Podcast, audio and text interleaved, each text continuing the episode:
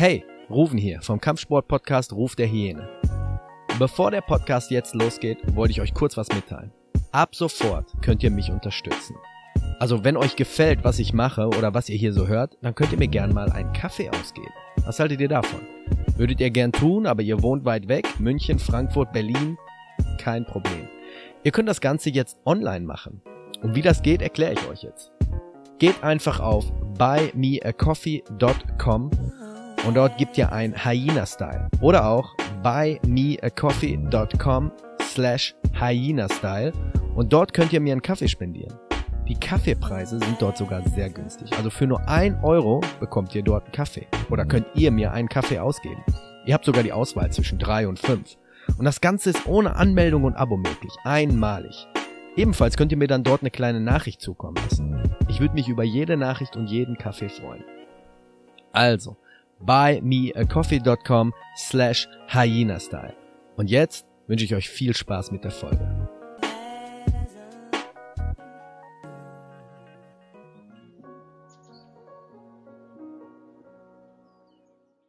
Ruf der Hyäne. Der Kampfsport-Podcast wird Ihnen präsentiert von Hyena Style Martial Arts, der Anbieter für Krav Maga in Gelsenkirchen.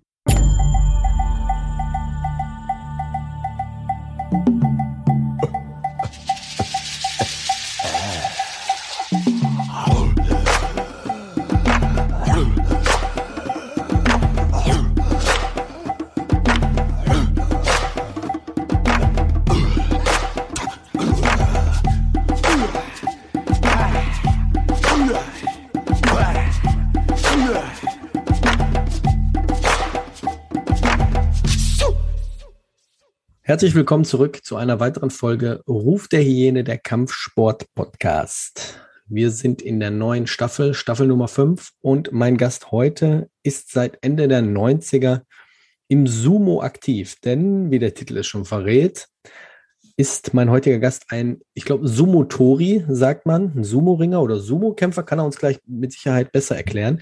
Ähm, er besitzt den ersten Kio im Judo, den zweiten Dan im Sumo. Ich wusste gar nicht, dass es im, im Sumo sogar äh, Dan oder gerade gibt. Ähm, mehrere Top-3-Platzierungen bei den deutschen Meisterschaften. Auf internationalen Turnieren belegte er die vorderen Plätze sowie den neunten Platz der Sumo-Weltmeisterschaft 2018 in Taiwan.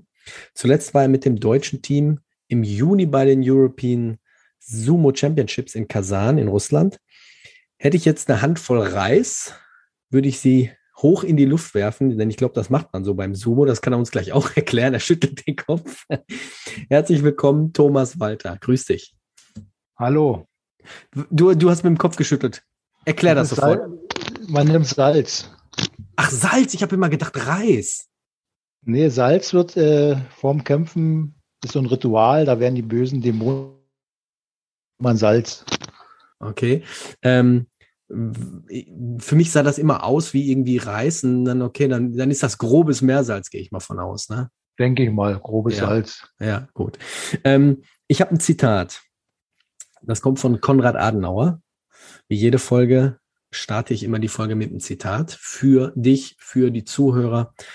Fallen ist weder gefährlich noch eine Schande liegen bleiben ist beides.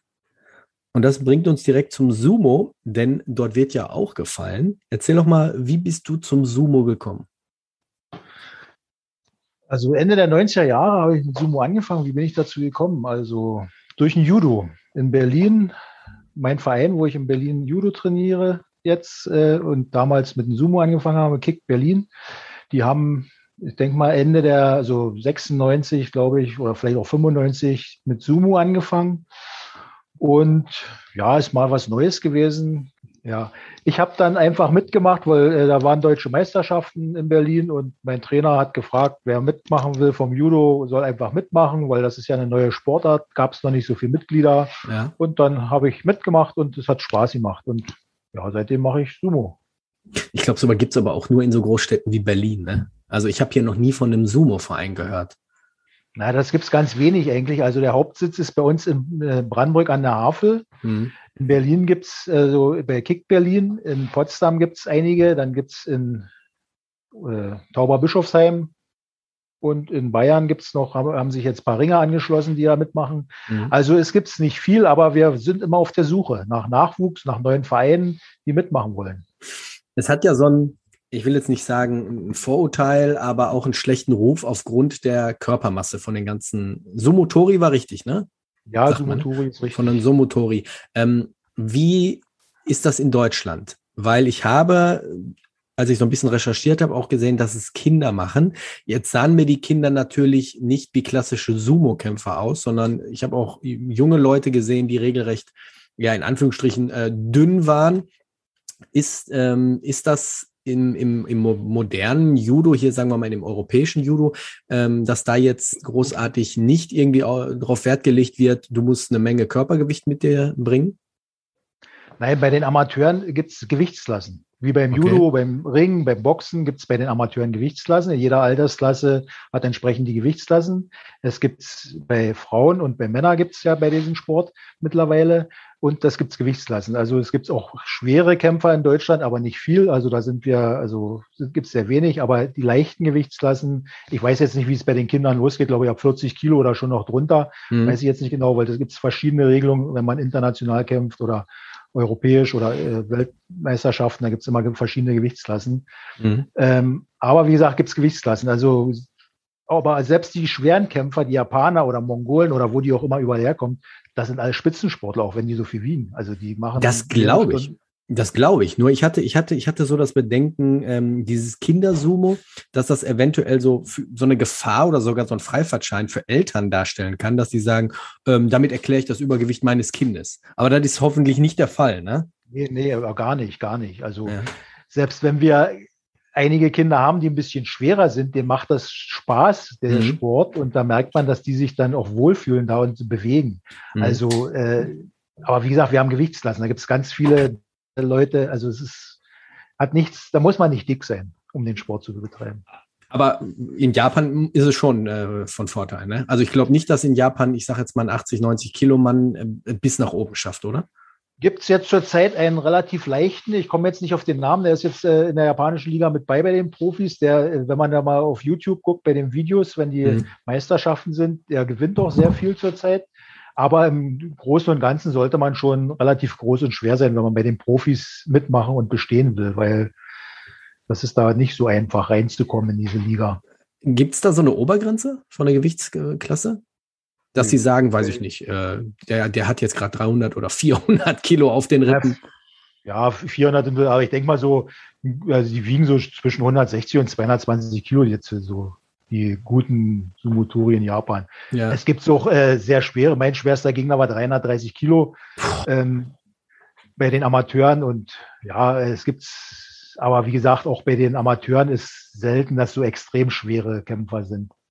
Die Sumotori sind ja auch extrem gelenkig. Ne? Also vom Spagat ist für die ja zum Teil ja auch großartig gar kein, gar kein Thema. Am Anfang ist dieses Ritual, jeder hat es bestimmt schon mal gesehen, die meisten kennen es. Ich habe das erste Mal ähm, Sumo kennengelernt. Was heißt die, die, diese Figur eines äh, Sumotori? Das war E Honda von Street Fighter. Ich weiß nicht, ob du dich an das Computerspiel erinnerst.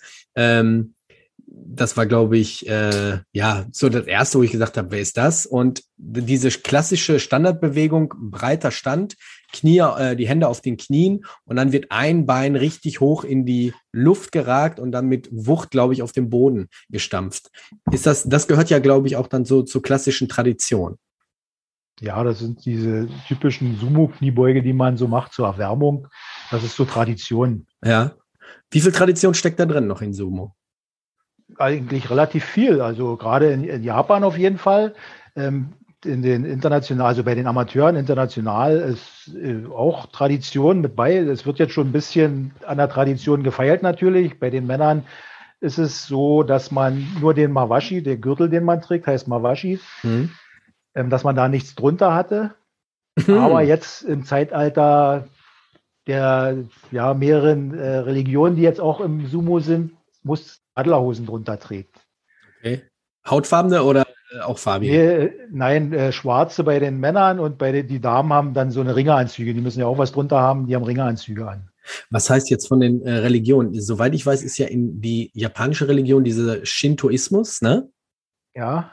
Das heißt, äh, da machen sich jetzt andere Religionen in den naja, in, Nee, in den, im Amateurbereich gibt es ja auch Weltmeisterschaften, da sind ja. ja auch Moslems zum Beispiel bei. Ach so, okay.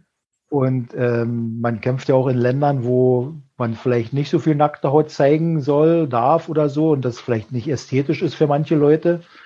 Und ähm, ja, das ist jetzt äh, so, dass man jetzt halt, wie gesagt, bei den Männern eine Radlerhose drunter tragen ich aber Finde ich aber jetzt gerade interessant, weil die Länder, ich denke mal, du redest von irgendeinem muslimischen Land, sind ja dann quasi konform mit dieser Sportart, ähm, betreiben die auch, akzeptieren das, aber sobald es dann in deren Land geht, haben sie dann quasi ein Problem, was mit der Nacktheit angeht, oder? Ich weiß nicht direkt, also wir hatten jetzt die, die Fälle noch nicht so, aber äh, Länder dafür aussprechen, dass halt äh, sowas getragen wird unter dem Mawashi.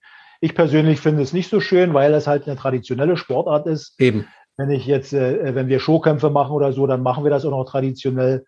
Äh, es gibt auch noch viele Länder, die lassen ihre, oder das ist freigestellt, ob man traditionell kämpft oder mit einer Radlerhose drunter. Ja. Ähm, das, also viele Länder kämpfen noch äh, traditionell auch. Aus was, aus was besteht dieser Gurt? Weil wenn ich mir das immer so ansehe im, im, im Fernsehen, meistens hängen ja dann auch noch, ich sag jetzt mal, irgendwelche, ich sag jetzt mal so, die sieht aus wie so ein Rock, das sind so, so, so, so Stäbe, die noch so an den Seiten rausragen, die, die ähm, machen die Sumotori so ein bisschen nach hinten, wenn sie in die Hocke gehen. Aber er sieht ziemlich dick und unbequem und fest aus. Was ist das für ein Stoff? Leinen ja. ist ziemlich äh, fest. Äh, mindestens, also meiner ist mindestens neun Meter lang, den ich habe. Der muss bei internationalen Wettkämpfen viermal gewickelt sein. Viermal rum. Ach. Und wer macht das? Na, das macht mein Trainingspartner oder unser Trainer oder ja. selber schafft. Es gibt äh, Sportler, die machen es selber, aber äh, in den großen, schweren Gewichtsklassen schafft man das eigentlich gar nicht selber zu wickeln, weil der muss so sitzen, dass er auch beim Kämpfen nicht aufgeht. Okay, das heißt, der Griff, der Griff ist das einzige, was ihr greifen könnt, wäre quasi der Gürtel. Der Gürtel, aber nicht hinten in den Knoten, sondern nur an den Seiten.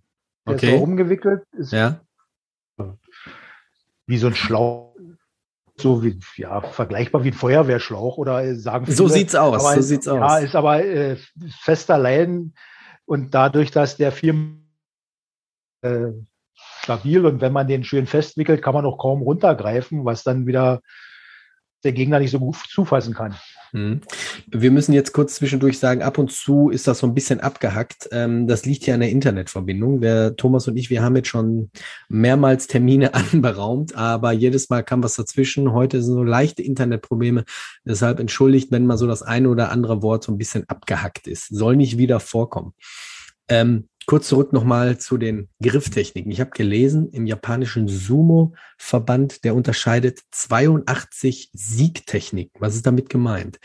Für Außenstehende sieht es immer so aus, als wird mit der Hand geschoben, geschlagen und gleichzeitig auch, ja, in den Griff ähm, die Leute rausgeschleudert.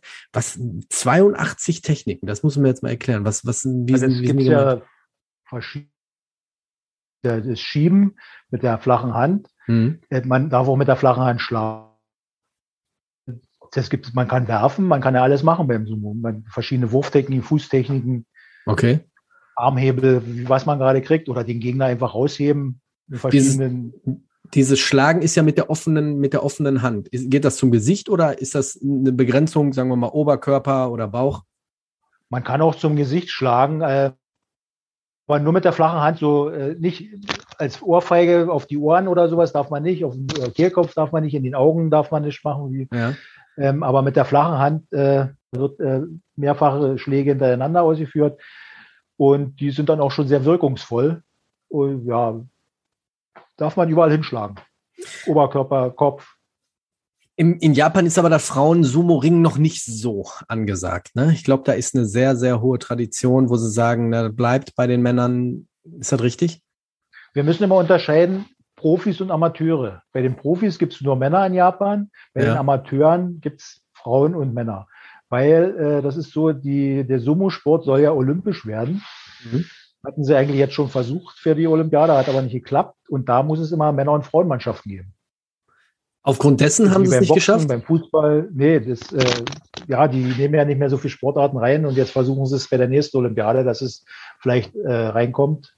Ja. Aber wie gesagt, deswegen ist seit, glaube ich, 2000 oder so auch äh, international bei den Amateuren schon Frauen mit bei. Ja. Aber halt noch nicht professionell. Bei den Profis nicht. Also ich glaube, das werden sie in Japan noch nicht machen. Warum nicht? Das kann ich nicht sagen. Das ist so eine traditionelle Männersportart, die ja schon weit über 1000, 1500 Jahre zurückgeht. Ja, ich weiß. Also ich hatte, ich hatte hier auch eine Folge mit jemand über Rankeln aus Österreich. Das ist dieser ja. Alpensport, so Ringen oben auf, äh, auf so einem Berg. Und da war es auch, dass, dass die sich so ein bisschen gesperrt haben, was das, was die Frauenbeteiligung angeht. Und da kam auch die Ausrede, ähm, Tradition, ja, verstehe ich einerseits. Ich meine, gerade so ein Land wie Japan oder, oder China, wo Traditionen ganz hoch gepflegt werden. Aber ich denke mal, man kann auch mal, ähm, weiß ich nicht, ins neue Jahrhundert kommen. Ich persönlich ja, denke das. Ja, ja. Ne? Es, es, gibt super erfolgreiche Sumo-Frauen, also Sumo-Toris, als bei den weiblichen äh, Sportlern, also auch ja. in Deutschland. Wir hatten Weltmeister, alles. Also, und ja, gibt's. Ist, aber wie gesagt, ich denke mal, dieser Sport verkauft sich in Japan vielleicht nicht so, wenn Frauen mitmachen. Weil da geht es ja in Japan geht's um viel Geld. Ja, das glaube ich. Das glaube ich.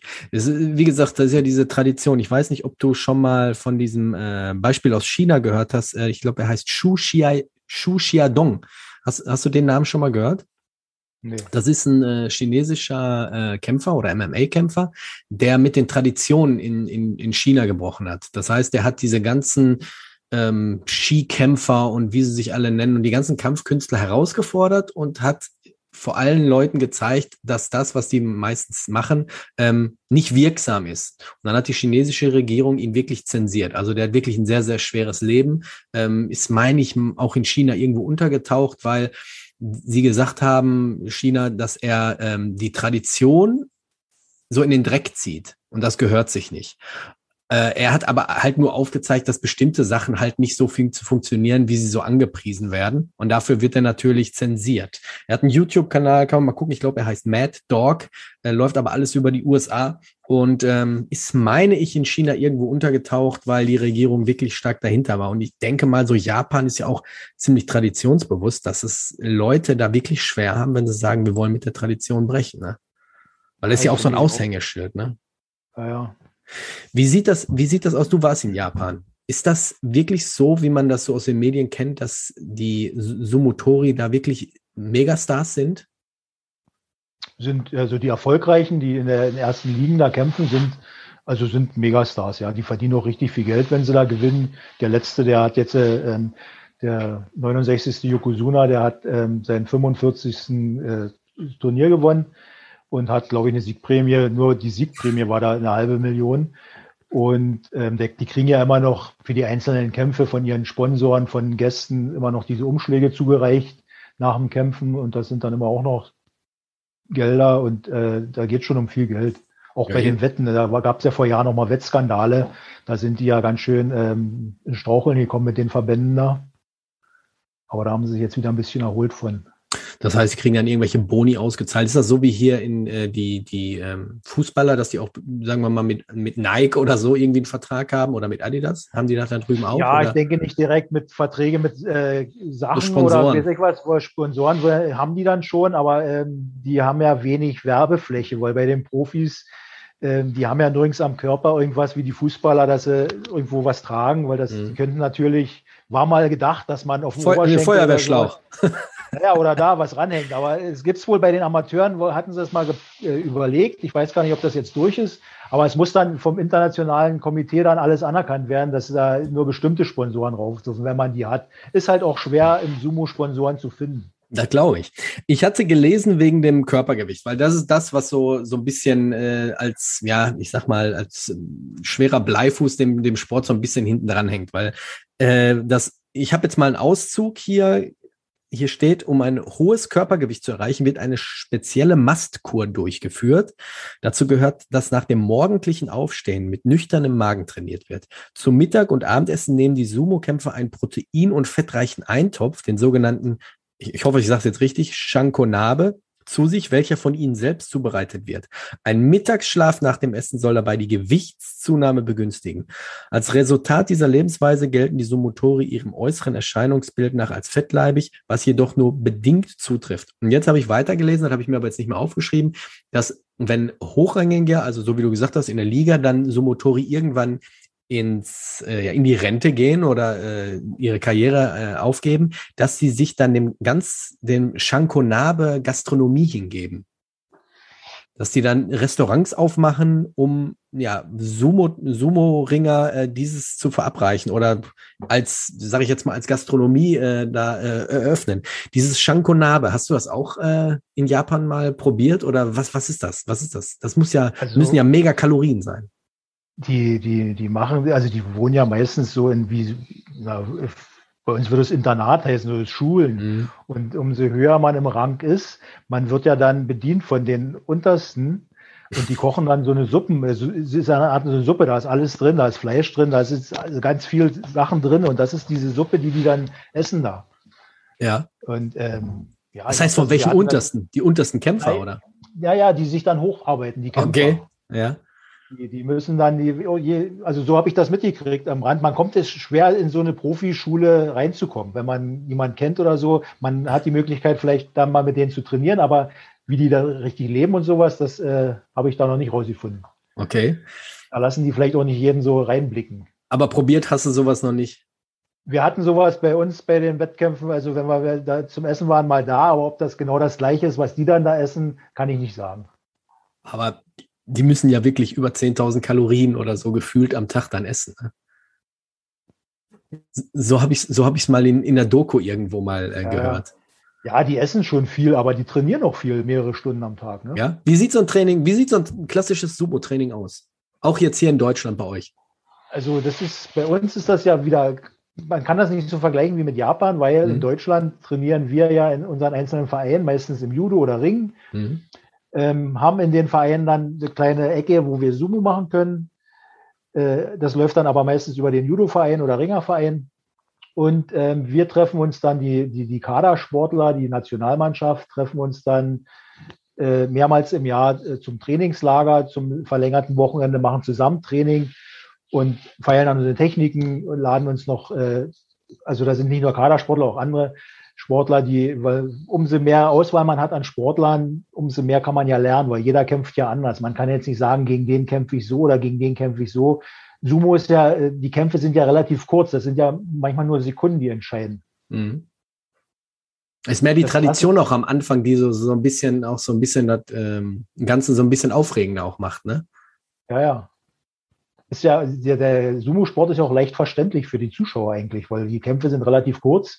Die Techniken, man sieht die, ist nicht so wie beim Judo oder Ring, Bodenkämpfe, die manchmal ziemlich lange sind, wo man als Zuschauer nicht sieht. Hm. Beim Sumo wird alles im Stand geregelt. Ja, das heißt, wenn derjenige aus dem Kreis kommt, gibt es dann einen Punkt, läuft die Zeit dann zu Ende oder äh, gibt es bestimmte. Dann ist Schluss, wenn der, sobald der äh, direkt. Direkt Schluss dann sobald er den Kreis verlässt, rausgehoben wird, rausgeschmissen oder im Kreis zu Fall kommt und mit den Händen oder Knie aufkommt oder Ellbogen irgendwie. Ja. Also man darf nur mit den Fußsohlen im Ring stehen und sobald man ein anderes Körperteil auf der Erde hat, hat man verloren. Das heißt, ihr trainiert das dann in der Halle, gehe ich mal von aus, in der Sporthalle. Wir trainieren das in der Halle auf einer Judomatte. Wir bauen uns unseren Ring auf. Ja. Ähm, so eine Matte mit dem äh, Kreis, der 4,55 Meter Durchmesser hat. Ja. Und da kämpfen wir und üben das, rausheben, wie man sich am Rand verhält und alles. Und die Wettkämpfe werden aber auch auf den Matten ausgetragen oder wird das dann traditionell gemacht mit außenrum Sand? Ähm, traditionell wird es nur bei Weltmeisterschaften gemacht. Da wird mhm. dann richtig, das ist Lehmboden, das wird dann auf so einer erhöhten Protest gebaut. Dann ist die, ähm, der, die Ringbegrenzung ist dann aus Stroh eigentlich, mhm. sollte die sein. Und äh, ist sehr hart, so ein Lehmboden. Der Rand außen wird mit Sand immer äh, gekehrt, damit man sieht, wenn jemand raustritt. Hm. Aber es ist nur bei Weltmeisterschaften äh, so. Ansonsten kämpfen wir auch auf ein erhöhtes Protest bei Meisterschaften, auch bei äh, Deutschmeisterschaften, aber auf, auf Matten und dann haben wir unseren Ring dann aufgebaut drauf.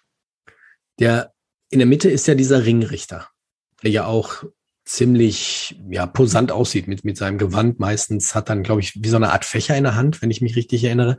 Jetzt habe ich gelesen, es sind weitere fünf Außenrichter. Das heißt, die sind dann um die, um den Kreis positioniert und achten drauf, äh, ob der mit, mit dem C oder so rausragt äh, über diesen Kreis. Ja, das, äh, bei den Amateuren sind vier Außenrichter oder drei meistens, drei bis vier und ein Zeitnehmer, weil das gibt es auch eine Zeit, eigentlich zwei oder manchmal drei Minuten, bei den Profis sogar vier Minuten Kampfzeit. Mhm. Ähm, deswegen ist noch ein Zeitnehmer bei. Und äh, wie gesagt, dann sind vier Außenrichter, die man sieht ja aus jeder Perspektive, sieht man ja was anderes. Und wenn der Kampf nicht eindeutig entschieden ist, dann werden die zusammengeholt und ähm, sagen den Hauptkampfrichter, der oben steht, dass vielleicht der andere gewonnen hat oder zuerst auf dem Boden war. Und wenn das keine eindeutige, kein eindeutiges Ergebnis wird, gibt, wird der Kampf gleich wiederholt. Mhm. Du warst jetzt im Juni, warst du in Kasan, ist in Russland, und hast bei den European Championships, äh, hast da so ein bisschen unterstützt, die Leute. Ähm, wie hat das deutsche Team da abgeschnitten? Ähm, ja, wir waren im Juni in Kasan, europäische, also Europameisterschaft und ähm, sage ich mal, für unsere Verhältnisse in diesen Corona-Jahren haben wir, naja, wir haben äh, einen dritten Platz bei der U18 gemacht, äh, einen fünften Platz bei den Männern und bei den Frauen zwei dritte Plätze. Das doch super. Ja, ist für unsere Verhältnisse gut. Also wir waren, glaube ich, mit zehn Kämpfern da. Ja. Äh, die russische Mannschaft war mit 70 Kämpfern da, die polnische Mannschaft war mit 70 Kämpfern da. Kämpfer und Kämpferinnen natürlich. Ähm, ja, und wir haben dies in Deutschland mit den Trainingsmöglichkeiten bei Corona ist jetzt nicht so optimal gewesen. Dafür mhm. haben wir ganz gut abgeschnitten. Japan ist ja auch nicht ganz oben, was Sumos angeht. Ich habe, du hast es vorhin gesagt oder im Vorgespräch gesagt, du warst auch in der Mongolei. Ähm, Mongolen und ich glaube äh, Samoaner, das sind so auch die, die den Japanern richtig auf den Fersen sind, ne? auch gerade so vom Körpergewicht. Ne? Ja, die besten ähm, Sumo-Ringer bei den Profis sind zurzeit aus der Mongolei. Aus der Mongolei? Ja. Weil Samoaner, wenn man die so sieht, die sind ja auch, glaube ich, schon von, von Haus aus so breit gebaut, ne? Ich glaube, davon Samoa oder so ist zurzeit gar keiner in der Profiliga und ähm, Hawaii auch nicht. Also das sind sehr äh, einige Mongolen. Bulgarien ist, glaube ich, mit einem Kämpfer vertreten. Georgien ist vertreten mit einem Kämpfer. Ähm, früher war das ja auch so, dass die Japaner gar keine Ausländer reingenommen haben. Das haben mhm. sie erst in den letzten Jahren geändert, das, äh, weil wahrscheinlich die Japaner nicht mehr so gut waren oder so. Die sind ja gut, die sind ja super eigentlich, aber vielleicht war die, die ausländischen Kämpfer, das bringt ja zum Kämpfen, wenn andere stärkere neue Gegner sind, ist ja auch für die Zuschauer immer was. Ne? Ja, ja, klar. Vor allem macht es den Sport ja auch ein bisschen bekannter und breiter, ne? wenn ja, andere ja, Nationen ja. dran teilhaben. Ich finde ich finde immer sowas schade, irgendwie nur für sich die ganze Sache zu machen. Wenn, wenn man das so ein bisschen so der breiten Massen so ein bisschen darlegt, ähm, finde ich, ist doch nur ein Gewinn für den Sport. Ja, ja. Wie sieht es in Deutschland aus? Du sagst, ähm, Sumo ist nicht so gut vertreten, könnte es besser sein? Das könnte immer besser sein. Also ja, also es gibt ja viele so eine Randkampfsport. Ja. Ähm, wenn ich manchmal mich unterhalte mit Leuten, die wissen gar nicht, dass es in Deutschland Sumo gibt. Nee, hätte ich auch nicht gedacht. Ja, Ganz ehrlich, hätte ich auch nicht ähm, gedacht. Ja, wir hatten auch äh, äh Ende der 90er, Anfang 2000 ein super Team, die auch Weltmeister waren, Mannschaftsweltmeister bei den Männern, mehrfache Weltmeisterin bei den Frauen. Ähm, das ist dann aber, wie die Generation dann aufgehört hat, dann ist wieder schwer mit Nachwuchs ähm, zu finden. Dann gab es ein bisschen Verbandsprobleme so bei uns, äh, weil es zwei Sumo-Verbände dann gab in Deutschland.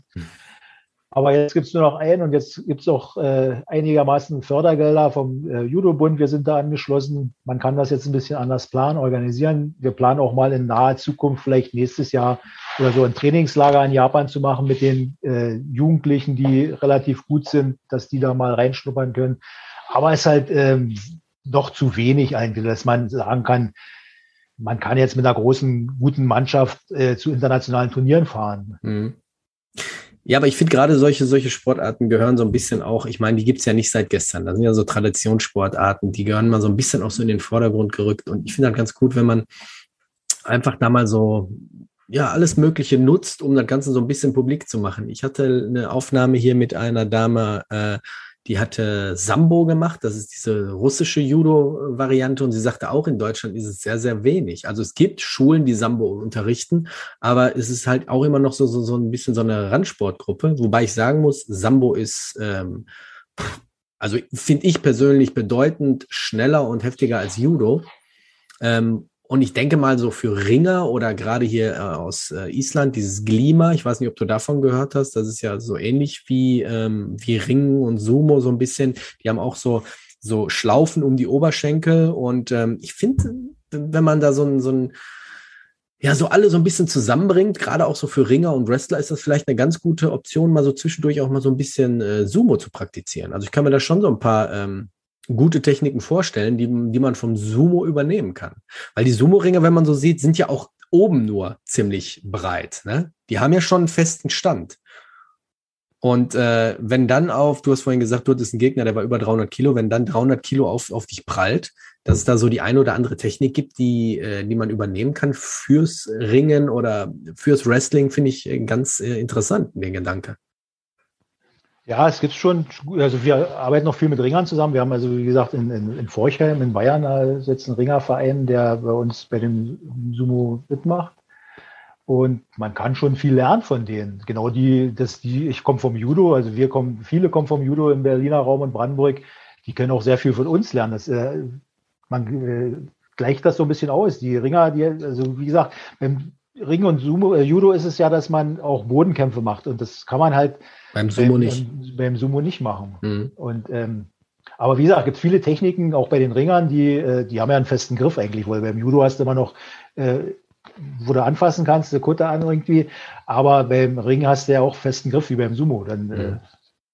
musst du mit den Händen arbeiten. Ich denke mal, es liegt aber auch daran an, an, die, an die Hose. Ich meine, da kannst du nichts für, aber denke mal, dass die wenigen sagen, ach, da muss ich so ein, so ein Höschen tragen. Äh, aber neun Meter Stoff äh, hätte ich jetzt nicht mehr gerechnet. Ich habe jetzt wirklich gedacht, da sind so, ja, ich sage jetzt mal so schon vorgefertigte Dinger, die du einfach hochziehst, wie so, ein, wie so eine. Nee, nee, Unterhose. also es gibt bei den, bei den ähm, Kindern gibt es so eine vorgefertigten, die man einfach hochzieht und mit einem Klettverschluss ein bisschen festmacht und festbindet, mhm. weil die müssen ja auch relativ fest sein, weil wenn ich da. Äh, 150 Kilo hochhebe und den rausheben will, da kann ich nicht einfach so ein kleines Strickchen nehmen. Ne? Ja. Die, diese, bei dem, bei dem Originalen, sag ich jetzt mal, bei den Profi-Sumo-Ringern in Japan, gucken ja an den Seiten noch immer so, ich glaube, auf jeder Seite so drei oder vier so äh, Stäbe raus. Ja, Wofür sind Stäbe, die? Ja. Ich fand, das ist, gehört eigentlich, das machen die beim Kämpfen auch manchmal ab, weil das stört. Ähm, kann ich dir gar nicht sagen. Einfach Tradition. Äh, Traditionskleidung, die dann da runterhängen. Wie gesagt, die machen die ja dann zur Seite und die fallen auch meistens beim Kämpfen ab und dann schmeißt es der Ringrichter raus. Okay.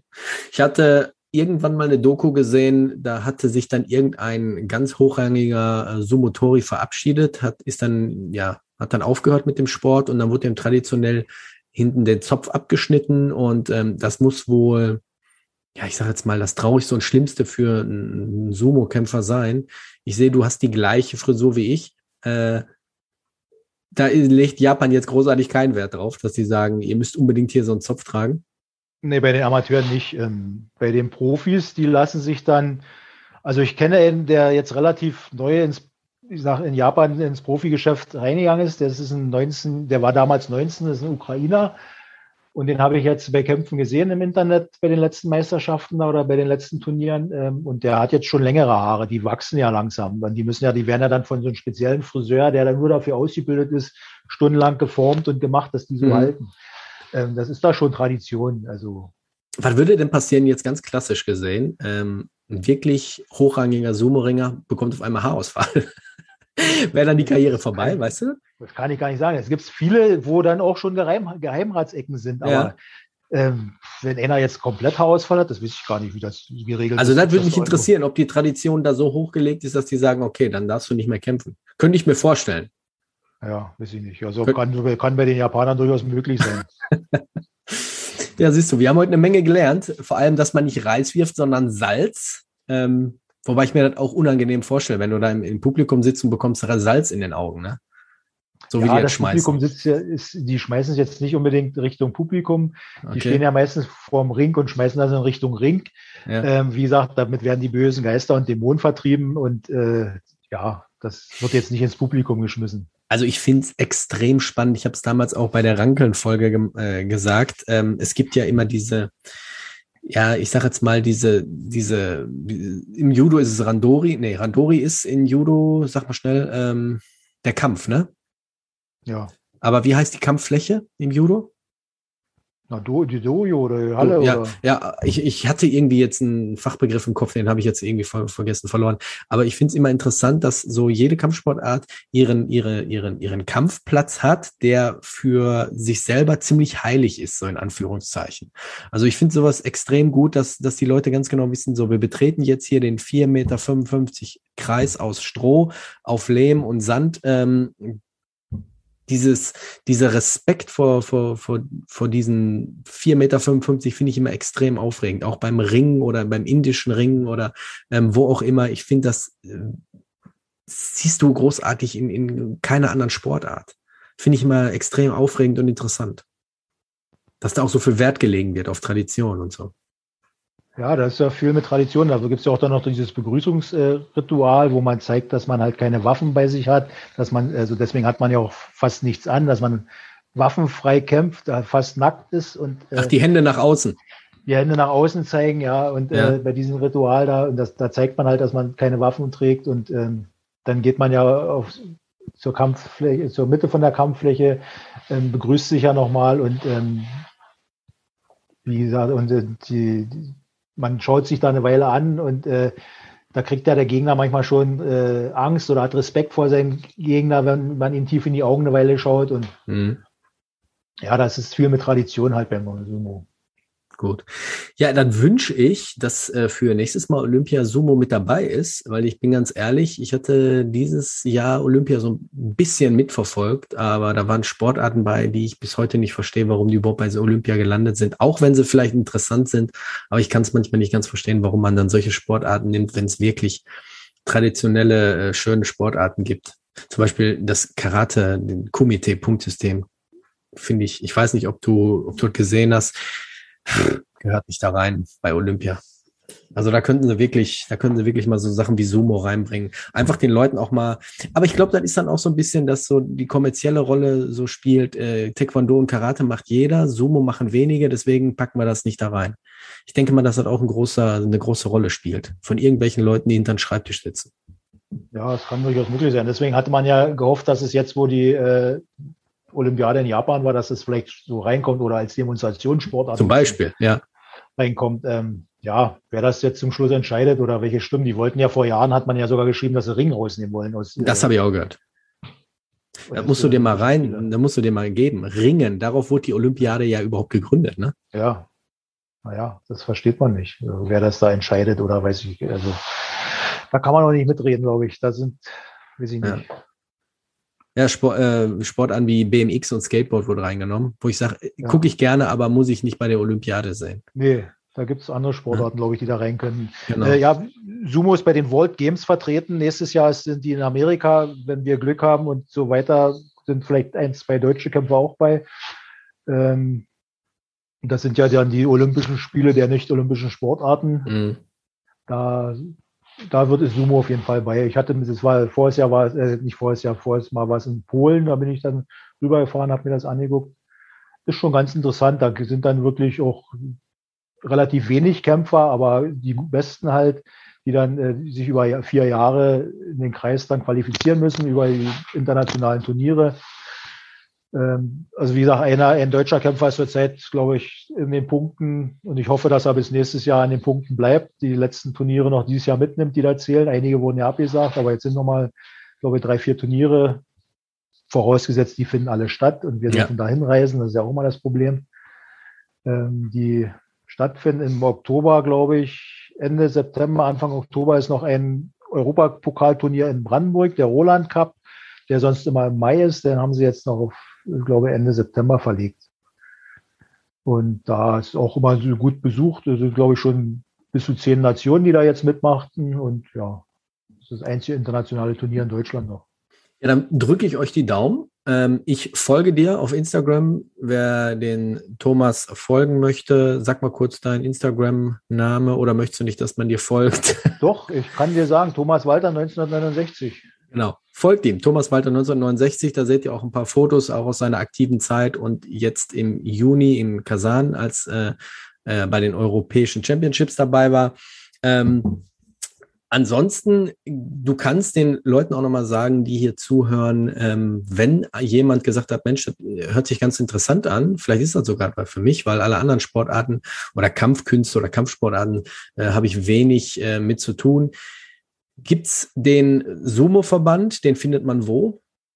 Den Deutschen Sumo-Verband, den findet man im Internet auf jeden Fall bei Facebook, bei Instagram. Da kann man ja. anschreiben oder ähm, wenn Sie jetzt das vergessen, können Sie gerne über dich was in die Wege leiten, wenn irgendwelche. Ich verlinke Ringer, das sowieso, genau. Ja, wenn irgendwelche Ringer, wir haben ja wie gesagt, das heißt ja nicht, dass die mit ihrem Sport aufhören müssen.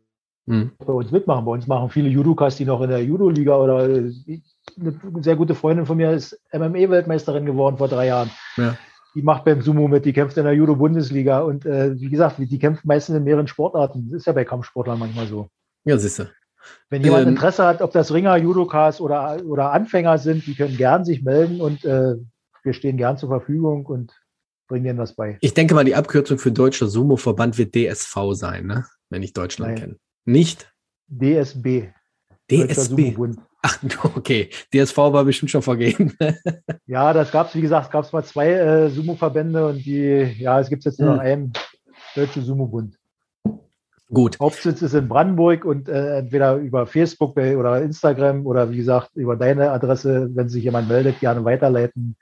Wir stehen da mal zur Verfügung. Wir, machen auch, machen, wir machen auch manchmal, wenn sich ein Verein meldet, der Interesse hat, äh, den Sumo-Bund beizutreten, machen wir manchmal so ein Promo-Wochenende. Wir sind da letztes Jahr nach Paderborn zu so, einem Sportverein und da haben wir das vorgeführt. Die hatten so einen Tag der offenen Tür, da haben wir äh, das gezeigt. Die Sportler konnten kämpfen gegen uns, wenn sie wollten. Und wir haben, wie gesagt, den Sport vorgestellt und Fragen beantwortet. Das, sowas machen wir natürlich auch, wenn jetzt irgendwelche Vereine direkt äh, Interesse haben, mal. Ja, wie sieht das denn aus? Wie sieht das denn jetzt aus? Jetzt, jetzt hört gerade jemand zu vom Verein, sagen wir mal jetzt vom Judo-Verein oder vom Ringerverein und sagt, ey, wir könnten Sumo bei uns mit, äh, mit äh, reinbringen, aber keiner von uns kann Sumo. Wie läuft das ab, wenn die jetzt selber Sumo lehren wollen? Gibt es da bestimmte Kurse? Du hattest, ich hatte in der Begrüßung gesagt, du hattest den zweiten Dan im, im Sumo. Ähm, wie, wie, wie läuft das ab? Wie können die Leute da sich ein bisschen weiterbilden? Ähm, die, die Dan gerade in, beim Sumo in, in, Deutschland oder Europa werden verliehen. Die, da braucht man nicht wie beim Judo oder anderen Sportarten Prüfungen ablegen. Mhm. Die werden verliehen vom äh, Verband äh, anhand der Leistung, die man erbringt, ob Weltmeisterschaften, Europameisterschaften oder wie man äh, teilnimmt.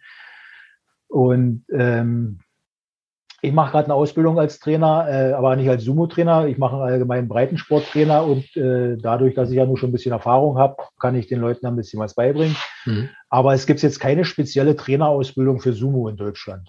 Das glaube, heißt, für Leute, die. man sich das nicht äh, finanzieren, leisten. Ich weiß gar nicht, ob da Trainer ausgebildet werden in. Ja.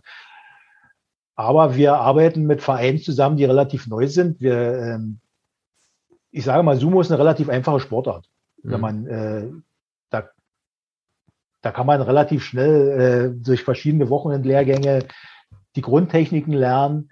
Und dann, äh, wir treffen uns dann immer mehrmals im Jahr zum Training alle zusammen. Und da mhm. kann man austauschen, machen und tun. Und wenn jetzt ein Verein ist, der jetzt nicht, vielleicht nicht 500 Kilometer weg ist, da kann man das auch irgendwie managen, dass wenn die einen Judo-Trainer haben, der Interesse hat, denen das beizubringen, dass man den äh, schult und äh, ab und zu mal jemand äh, hinfährt zum Anfang und äh, den Leuten das mit beibringt. Finde ich gut. Finde ich gut. Ich hoffe, dass sich das dann so ein bisschen mal verteilt, dass das nicht nur oben in, im Berliner Raum und unten im Münchner Raum, sondern dass sich äh, hier Nordrhein-Westfalen und Hessen und wo auch immer ähm, mal so ein paar Sumo-Vereine aufmachen, fände ich ganz interessant und spannend. Thomas, ich danke dir erstmal für deine Geduld, dass wir hier eine halbe Stunde mit dem Internet äh, zu kämpfen hatten vor, vor Beginn der Folge. Und äh, dass es jetzt schließ, äh, äh schlussendlich auch geklappt hat, dass wir uns beide mal sprechen konnten und austauschen konnten. Ähm, wie gesagt, folgt dem Thomas auf Instagram, folgt dem Deutschen Sumo Bund und wenn ihr Fragen habt, in den Show Notes werde ich äh, den Thomas sowie den Deutschen Sumo Bund verlinken dann äh, könnt ihr einfach draufklicken und habt direkt die Informationen, werdet weitergeleitet. Ansonsten bedanke ich mich für deine Zeit, dass du Gerne. Rede und Antwort gestanden hast. Und äh, bei allen Zuhörern, danke, dass ihr eingeschaltet habt. Danke, dass ihr zugehört habt. Ich wünsche euch einen schönen guten Morgen, Mittag, Abend, Nacht, je nachdem, wann und wo ihr uns hört. Ihr kennt den Spruch. Bleibt gesund und vor allem bleibt sicher. Ciao.